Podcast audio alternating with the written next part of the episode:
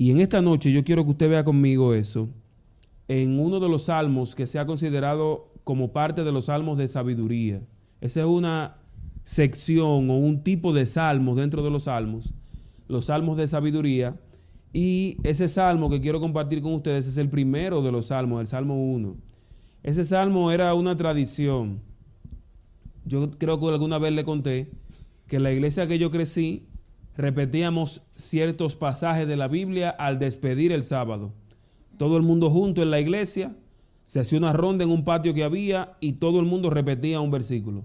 A veces era Juan 14 del 1 al 3, a veces era el Salmo 23, a veces era Isaías 58 y a veces era el Salmo 1. Son seis versículos, es un salmo corto nada más, que dice, bienaventurado el hombre, bienaventurado el varón, que no anduvo en consejo de malos, ni estuvo en camino de pecadores, ni en silla de escarnecedores se ha sentado. ¿Están conmigo? Sino que en la ley de Jehová está su delicia, y en su ley medita de día y de noche. Será como árbol plantado junto a corrientes de agua, que da su fruto a su tiempo y que su hoja no cae y que todo lo que hace prospera o prosperará. No así los malos, que son como el tamo que arrebata el viento. ¿Por qué? Por tanto, no se levantarán en el día del juicio, ni los pecadores en la congregación de los justos, porque el Señor conoce el camino, la senda de los justos, mas la senda de los malos perecerá. Yo quiero que veamos algo en los primeros tres versículos de este salmo. Y para verlo primero, yo quiero que pensemos en eso. ¿Es la Biblia todavía es el libro especial? ¿Es la Biblia todavía eh, eso que transformó tu vida, que tú pudiste ver que tiene poder. A mí Dios me ha dado la oportunidad de ver vidas transformadas al entrar en contacto con Dios a través de la palabra. Y seguramente a ustedes también se los ha dado. Pero yo quiero que por un momento dejemos de verlo hacia allá y lo veamos hacia acá. ¿Cómo yo puedo vivir, ser bendecido constantemente, eternamente, siempre bendecido por su palabra? El primero de los versículos de ese salmo comienza hablando en una forma que en el hebreo se conoce como perfecta. Es decir, que está hablando de algo que es totalmente cierto, que se ha cumplido. ¿Y qué es lo que se ha cumplido? Que todo aquel que no anda en los consejos de los malos es bendecido. Por eso comienza ese eh, capítulo comienza con la palabra Asher, bendecido, bienaventurado, la que se conoce como bienaventurado en el Nuevo Testamento, porque aquí es donde comienzan las bienaventuranzas. Es decir, el concepto de bendecido, de bienaventuranza, viene de la literatura sapiencial. Jesús prácticamente estaba citando las escrituras cuando dijo en el Sermón del Monte, bienaventurados los mansos, bienaventurados los pobres. Aquí este es el mismo concepto, pero en hebreo. Bendecido, bienaventurado, el varón que no anduvo en consejo de malos, ni estuvo en camino de pecadores, ni en silla de escarnecedores se ha sentado. ¿Cómo nosotros podemos entender o ilustrar esto? Yo quiero que le pongamos atención a las acciones que aparecen ahí, a los verbos. Primero dice, después de bienaventurado, el varón que no anduvo en consejo de malos, no estuvo en camino eso se parece. Anduvo o estar en camino. ¿Verdad que sí? Que se parecen. Pero luego de eso aparece entonces la siguiente acción. Ni en silla de escarnecedores se ha sentado. Hay un testimonio que nos ayuda a entender esto bien. Y es la experiencia de Pedro, específicamente en el momento de la negación de Cristo. En el capítulo 26 de Mateo podemos ver todos los detalles de ese relato y es como si fuera un retrato del Salmo 1, porque es el mismo orden. Primero aparece Pedro que está con el maestro. Y Jesús les dice en los primeros versículos del capítulo 26, todos ustedes se van a escandalizar cuando vean lo que me van a hacer. Y Pedro se levanta y ¿qué, le dice? Pedro, eh, Jesús, maestro, aunque todos se escandalicen, yo nunca te dejaré. Y ahí que Jesús le dice, te aseguro que me vas a negar tres veces antes que cante el gallo. Pero en ese momento ellos iban trasladándose, iban moviéndose. Porque esto es lo que ocurre antes de Jesús ir a orar al Getsemaní. Y cuando él va a orar al Getsemaní, se lleva a varios de los discípulos, incluyendo a quién? Pedro. Pedro estaba ahí. Pero Jesús comienza a orar y ¿qué hacen ellos? Se duermen. ¿Y cuántas veces pasó eso? Tres veces se durmieron. Luego de eso, entonces, ellos no siguen el consejo de Cristo, están andando con Él, pero no siguen su ejemplo y no siguen su consejo. Luego de eso, entonces, Pedro entra con los sacerdotes y ahí es que se da el momento en el que él, la Biblia lo dice, es impresionante. Yo lo voy a leer para que usted vea qué fuerte es el paralelo entre estos dos pasajes. Ya vemos los verbos anduvo y camino. Esas dos cosas ya Pedro la hizo físicamente con Cristo, pero su corazón no estaba conectado. Su cuerpo estaba ahí, pero su mente y su corazón no estaban con el maestro. Por eso él, eh, cuando debía estar orando con él, ¿qué hizo? Se durmió. ¿Me entiende la idea? Pedro andaba con él, su cuerpo estaba ahí, pero su mente y su corazón no estaba ahí. Anda y está en el camino con el maestro. Entonces, aquí está el colmo. En el 26, ¿verdad? La cereza del, eh, del pastel. Mateo 26.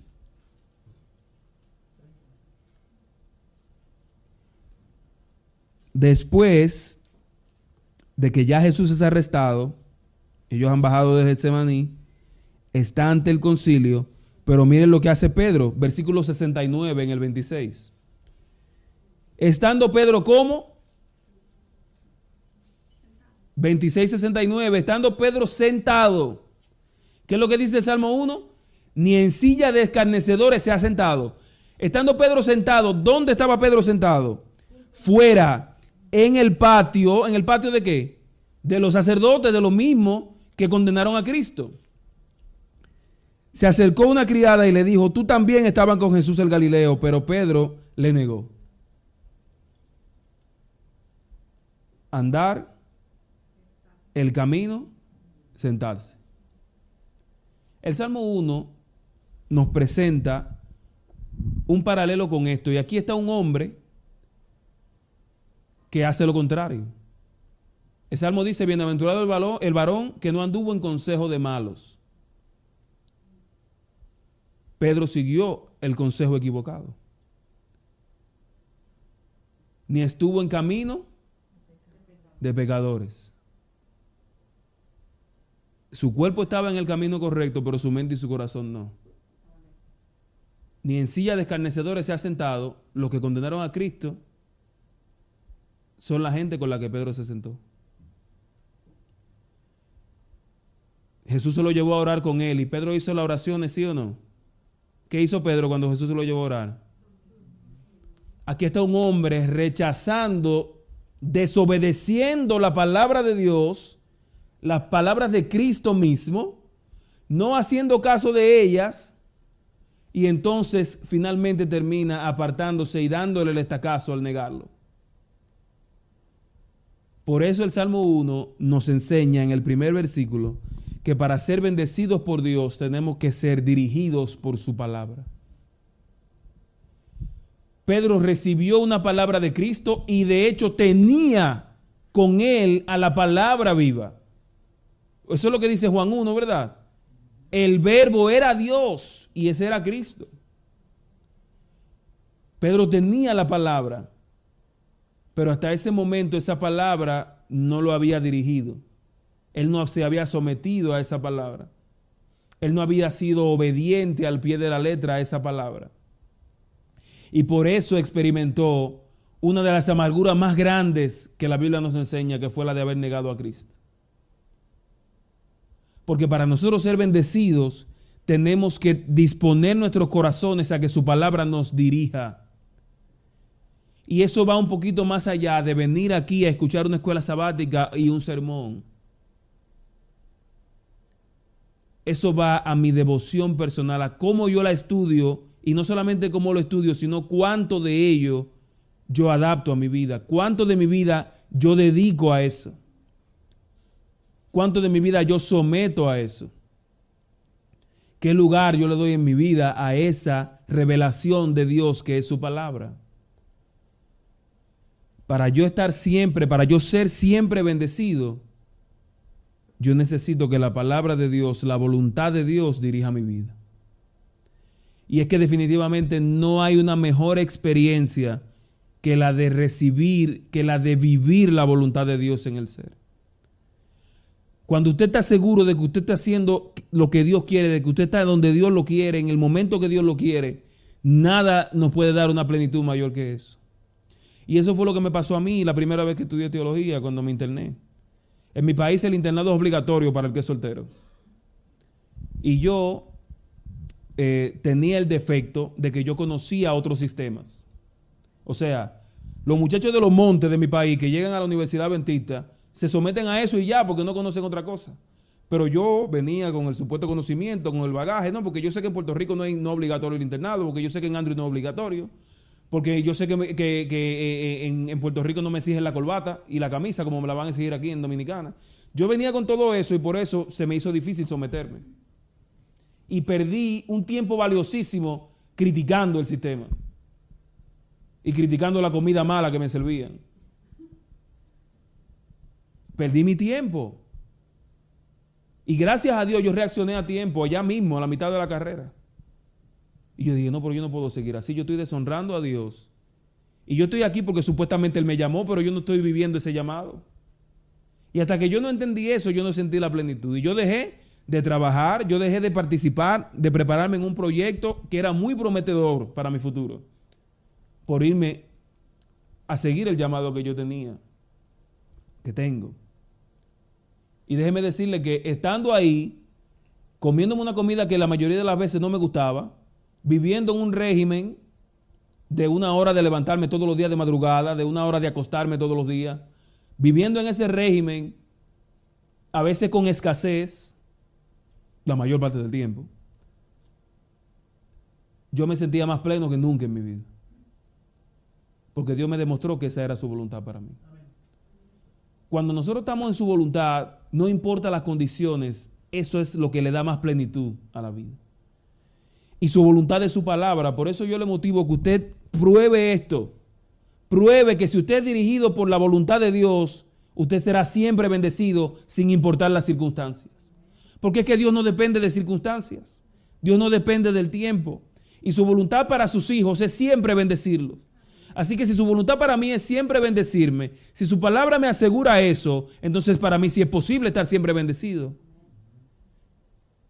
pero en quién yo me estoy fijando, quién yo estoy dejando que me dirija, porque si lo que me dirige es lo que me pasa día a día, si lo que me dirigen son mis circunstancias, si lo que me dirige es mi estado de cuenta, entonces yo no voy a ser bendecido siempre, porque esas cosas no tienen el poder de bendecir siempre. El único que puede bendecir siempre es Jehová de los ejércitos, el que está aquí. Tenemos que ser dirigidos por su palabra para ser bendecidos siempre. Tenemos, número dos, que deleitarnos en su palabra siempre.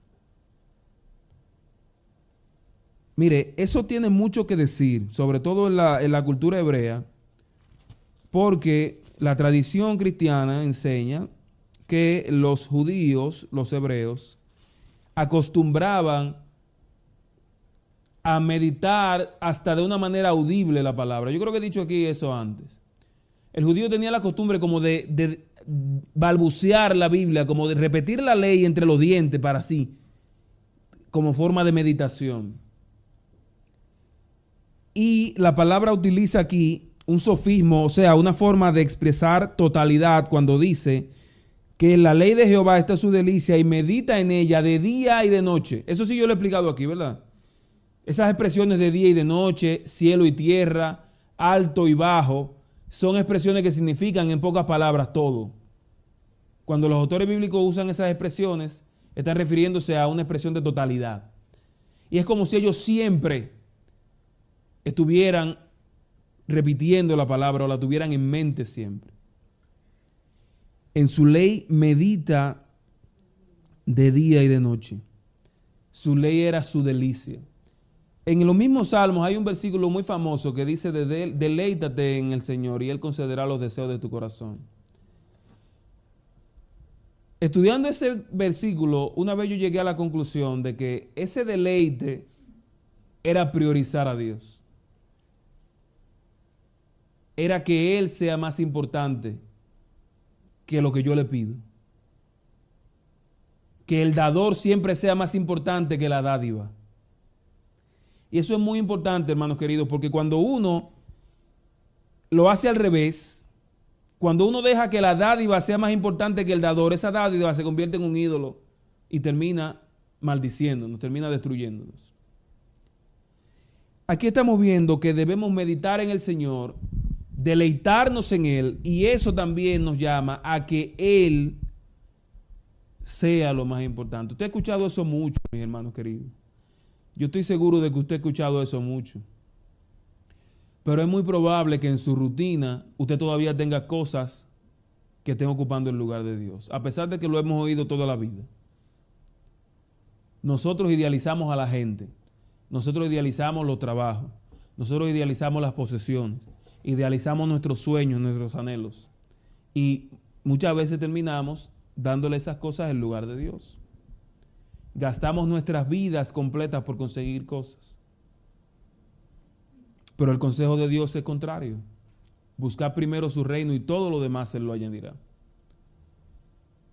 El llamado a deleitarnos en Él, a deleitarnos en su palabra, en su voluntad, es un llamado a que nuestra vida, en vez de ser dirigida por todas esas corrientes, materialismo, consumismo, en este sitio que nosotros vivimos aquí y ahora, materialismo, consumismo, individualismo, humanismo y muchísimas otras corrientes filosóficas que dirigen el mundo ahora.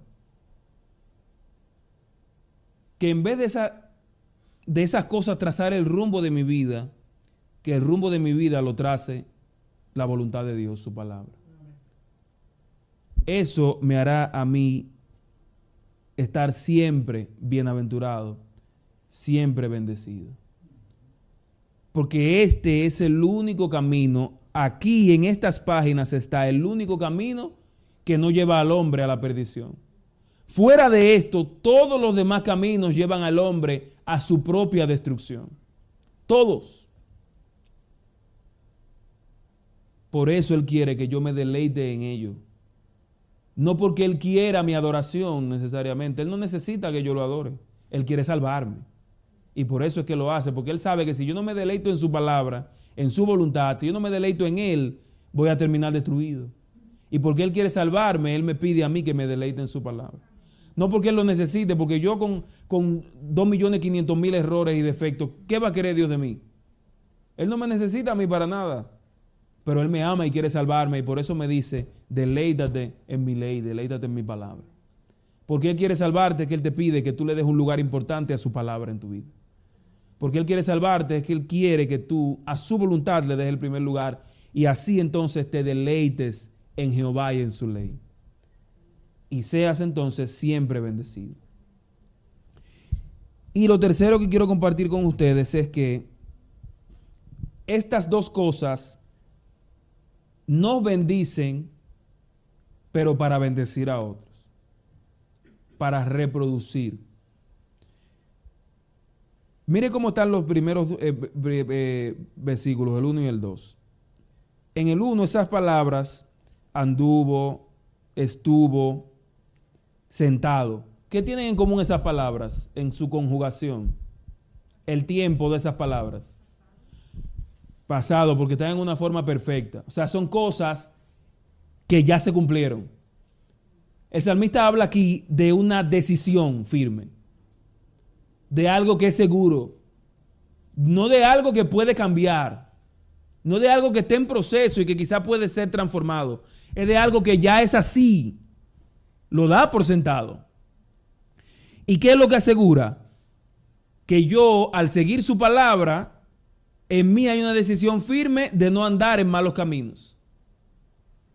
En mí hay una decisión firme de no inclusive hacer tienda, sentarme donde no debo, no estar donde no debo ni estar en lo que no debo. Una decisión. Perfecto. Sin embargo, el versículo 2 aparece en una forma imperfecta, que es presente, pero lo que significa es que es una acción en proceso, que debe ser una acción constante, repetida. ¿Y cuál es esa opción repetida? Meditar y deleitarme en la palabra. Es decir, porque yo estoy decidido a no seguir un mal camino, eso me hará deleitarme en el Señor todos los días. Lo que se decide puntualmente y se cumple, entonces incide en lo que yo soy diariamente. Perfecto, imperfecto. Entonces el 3 parece como una ilustración de ello, pero nos demuestra también a lo que Dios nos llama al ser bendecidos siempre. Y es cuando dice, será como árbol plantado junto a corrientes de aguas, que da su fruto a su tiempo y su hoja no cae, y todo lo que hace prosperará. Esa última expresión, todo lo que hace prosperará, ¿no le recuerda a alguien en la Biblia? ¿Qué es lo que dice Génesis de José?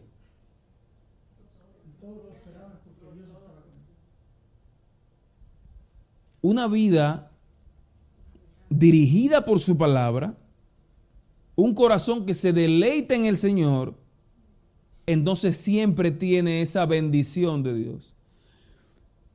Y José la Biblia dice eso de él. Pero José pasó muchas dificultades. O sea, ¿cómo es que todo lo que él tocaba prosperaba? Pero él pasó por la cárcel y fue vendido por sus hermanos. O sea, esa túnica parece que no era tan bendecida porque levantó envidia, por ejemplo. O su servicio fiel en la casa de Potifar parece que no fue tan bueno porque terminó preso. Pero la Biblia dice que a pesar de todo eso, él era prosperado porque las dificultades estaban ahí y siempre estarán ahí. Pero la voluntad de Dios, la bondad de Dios lo sostenía, lo prosperaba y lo ayudaba. Esa palabra prosperaba en Génesis es un verbo que también se usa en otras ocasiones como impulsar, como empujar. Era como si José en cada una de esas dificultades quisiera tirar la toalla, pero Dios ahí detrás de él empujándolo. Sigue adelante, que tú estás haciendo lo correcto. A nosotros la palabra es la que nos da ese aliento para nosotros seguir adelante en las pruebas. Para seguir adelante cuando parece que seguir a Cristo y perseverar en este camino no tiene sentido. Su palabra nos sostiene y nos impulsa como impulsó a José. Y la ilustración del árbol aquí es muy interesante porque primero nos habla de dar fruto. Esas bendiciones que Dios nos da para que nosotros podamos compartir, para bendecir a los demás. Pero nos habla también de firmeza, porque su hoja no cae. El fruto se da a su tiempo y la hoja no cae. Firmeza, constancia en el Señor. Esa base, ese fundamento, solamente su palabra nos lo puede dar. Esa firmeza para permanecer de pie ante las tormentas de la vida, solamente su palabra nos la puede dar. Muchos entienden que este esta referencia a este árbol es una referencia a un árbol que se conocía como mirto para nosotros es más conocido el nombre arrayán. Es el mismo árbol. Pero ese árbol tiene la peculiaridad de que en esos áridos terrenos, esas áridas tierras de eh, Palestina, por ejemplo, en la que había y todavía hay mucho mirto, ese árbol tiene la peculiaridad de que no importa que sea invierno, primavera o verano, está siempre verde. El año entero se lo pasa verde. Y yo no sé si usted ha visto eso mucho, porque hasta en los países nuestros los árboles a veces mudan las hojas. Pero es un árbol que permanece así. Una firmeza tal es la que nos da a nosotros la palabra de Dios. Y esa es una firmeza que yo quiero. Esa es una firmeza que yo necesito. Porque a cada rato en la vida llegan cosas que parecieran que me derrumban. A cada rato hay dificultades que pareciera como que yo no la voy a poder soportar. Por ejemplo, hoy yo me voy con fe de que Dios puede hacer un milagro por mí también como lo hizo por ti, Daisy, porque yo no llevo cinco años, yo llevo como dos y medio que no duermo. Y no es por enfermedad en mi caso. Pero yo creo que necesito un milagro también con esos muchachitos míos. Pero yo me voy con esperanza. Y, y ese tipo de cosas, mis hermanos, uno se ríe ahora, pero eso no es fácil. Eso no es fácil. Eso incide en el ánimo, incide en las emociones. Es bien difícil. Eso, la finanza, mis relaciones, mi comunión con Dios, mi trato con los demás. Cualquier aspecto de mi vida va a tener dificultades en las cuales yo necesito estar firme. Y esa firmeza yo no la voy a encontrar en mi teléfono, no la voy a encontrar en otra persona, no la voy a encontrar en ningún sistema, no la voy a tener en mi trabajo. Solo Dios puede darla. Solo su palabra. Por eso es que hemos visto esta noche que en su palabra hay claves, y esta es una de ellas, para nosotros, a pesar de lo que vivamos, estemos siempre bendecidos. Una vida, un corazón decidido a ser dirigido por la voluntad de Dios, a hacer de esa voluntad su deleite y a entonces de esa manera experimentar las bendiciones de Dios y hacer a otros también experimentarlas. Este mensaje, esta reflexión, yo quise traerla con ustedes con un llamado a nosotros buscar y priorizar en nuestras vidas la voluntad de Dios. Ponga eso por encima de cualquier otra cosa, hermano querido, y usted verá cómo Dios le bendice. Nosotros caemos mucho en la tentación de poner muchas cosas por encima de la palabra o en el lugar que le corresponde a la voluntad de Dios, a Dios como tal. Porque en el lugar que está esto, en ese mismo lugar está Dios en mi vida. Pero nosotros ponemos muchas cosas por encima de eso. Nuestros gustos, nuestros placeres, nuestras tradiciones, los sistemas de pensamiento, como nosotros pensamos, lo que yo creo eso es, lo que yo diga eso es. No tiene sentido.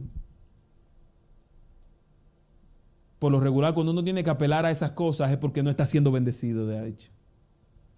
Cuando uno tiene que depender de esas cosas es porque no está recibiendo la bendición de Dios a plenitud como Él quiere.